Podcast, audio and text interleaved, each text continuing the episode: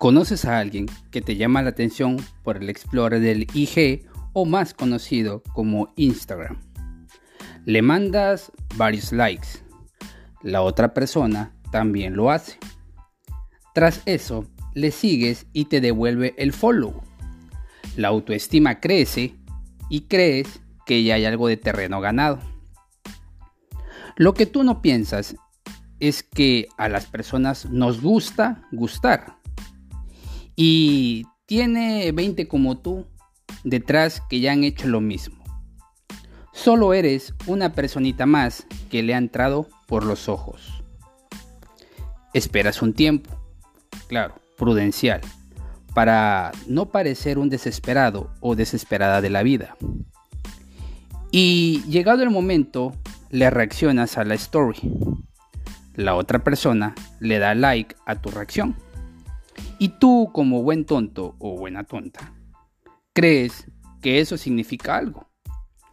Lo que tú no piensas es que hay muchas personas reaccionando a sus stories y con las que seguramente ya lleve tonteando algún tiempo.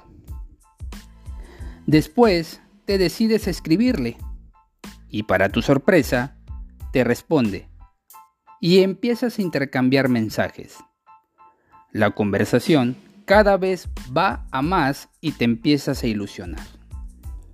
Lo que tú no piensas es que la otra persona probablemente ya esté en fases más avanzadas con otras personas.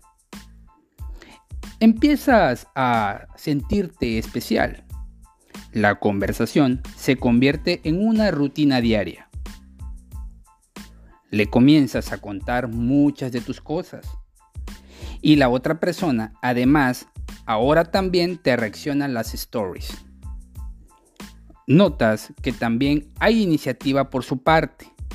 Crees que si habla tanto tiempo contigo debe significar algo. Lo que tú no piensas es que también habla mucho con otras personas, con las que quizás conecte incluso más que tú. Te lanzas a decirle para invitarla o invitarlo a salir, y la otra persona acepta, diciéndote las muchísimas ganas que tiene de verte. Llega el día. Todo va súper. La o lo conoces y sientes una buena conexión y tu felicidad está por las nubes. Piensas que es la persona indicada. Lo que tú no ves es que el hecho que tú sientas una buena conexión con esa persona no significa que ella o él también lo haya sentido por ti. Sales una o dos veces más y te comienzas a ilusionar. Te inventas uno que otro propio cuento de hadas donde todo es genial y maravilloso, donde según tú nada puede salir mal.